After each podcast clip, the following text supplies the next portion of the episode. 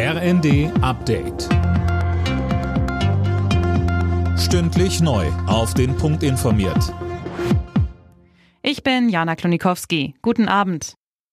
Zum Gedenken an Wolfgang Schäuble hat Bundespräsident Steinmeier einen Trauerstaatsakt angeordnet.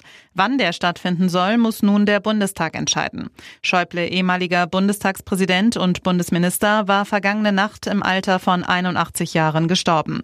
Die deutsche Politik zeigte sich bestürzt. CDU-Chef Merz sagte über seinen Parteikollegen.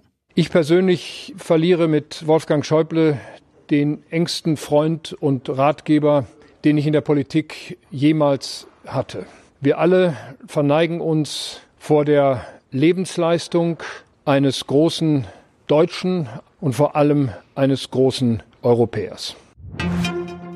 Während sich die Lage in einigen Bundesländern weiter entspannt, kämpfen die Einsatzkräfte vor allem in Niedersachsen, Sachsen-Anhalt und Thüringen weiter gegen das Hochwasser. Wegen randvoller Talsperren im Harz bereitet sich etwa Braunschweig auf Überschwemmungen vor. Immerhin ist erstmal kein neuer Regen mehr angesagt.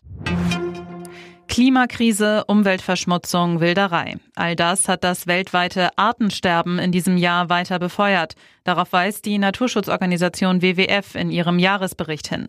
Mehr dazu von Tom Husse. Die großen Verlierer im Tierreich seien Löwen, Flussdelfine und Amphibien gewesen. Der WWF spricht von der größten Aussterbewelle seit Ende der Dinosaurierzeit. Allerdings gäbe es auch Lichtblicke, so hätten sich einige Tierbestände wieder etwas erholt, darunter Tiger in Indien oder Nashörner in Afrika. Die Naturschützer riefen die Bundesregierung dazu auf, mehr gegen das Artensterben zu unternehmen.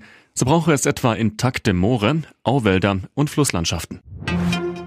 Mehr Zeit für Familie und Freunde. Das ist der beliebteste Vorsatz für das kommende Jahr. Knapp zwei Drittel haben sich das laut einer Umfrage für die Krankenkasse DAK fest vorgenommen. Dahinter folgen Stress vermeiden, mehr Sport machen und sich gesünder ernähren. Alle Nachrichten auf rnd.de